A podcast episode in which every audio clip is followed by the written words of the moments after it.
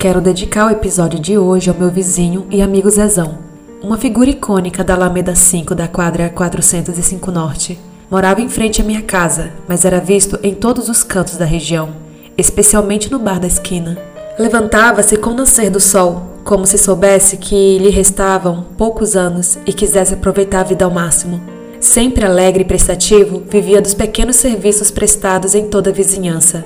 Consertava o telhado da casa do Beni, cortava a árvore da casa do senhor Barreto, era segurança na saresta do Cardoso e era o responsável por alimentar meus gatos e molhar as minhas plantas quando eu precisava viajar. Sabia de tudo o que acontecia na rua. Era uma espécie de vigia e guardião. Quero lhe agradecer por ter pulado meu muro quando o trinco do portão estragou, por ter me alertado para não deixar o portão destrancado e por me mostrar que além dos muros há pessoas e histórias. Vai com Deus, Zezão. Essa rua ficará bem sem graça sem você. Voo fatídico. Li sobre o estranho e verídico caso do elevado Paulo de Frontin e resolvi então contar sobre o caso do avião da Varg que saiu do Rio de Janeiro e caiu em Paris devido a um incêndio a bordo, matando a nossa querida e amiga Regina Leclerc.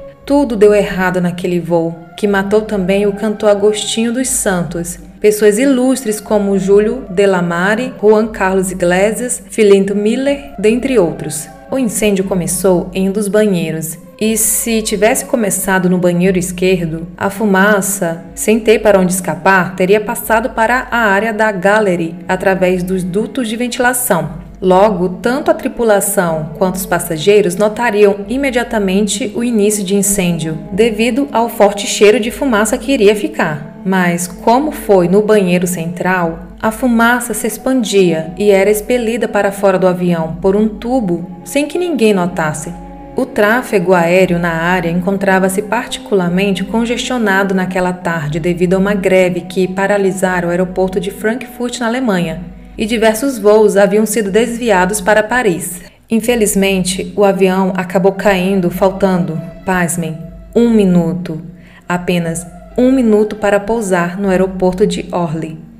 O acidente matou um total de 123 pessoas. Os tripulantes sobreviveram quase todos, e de passageiros apenas um sobreviveu. O fato arrepiante da história e que é contado em detalhes e de maneira bem clara no livro Caixa Preta do autor Ivan Santana é que quando o avião levantou o voo e sobrevoava o Rio de Janeiro, afastando-se do restaurante Antônios, onde se reunia grandes artistas, intelectuais, jornalistas e socialites, a foto emoldurada de Regina Leclerc despencou da parede sem que ninguém a tocasse, como se fosse um presságio de que algo ruim iria acontecer naquele triste dia. Esse relato foi enviado pela Soninha do Rio de Janeiro.